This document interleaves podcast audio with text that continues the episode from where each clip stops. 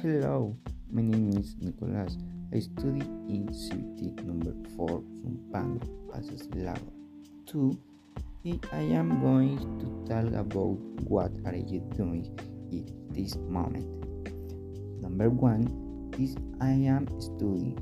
Number 2 I am reading a book. Number 3 I am eating.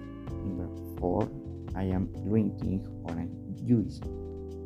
Number 5 I am watching TV.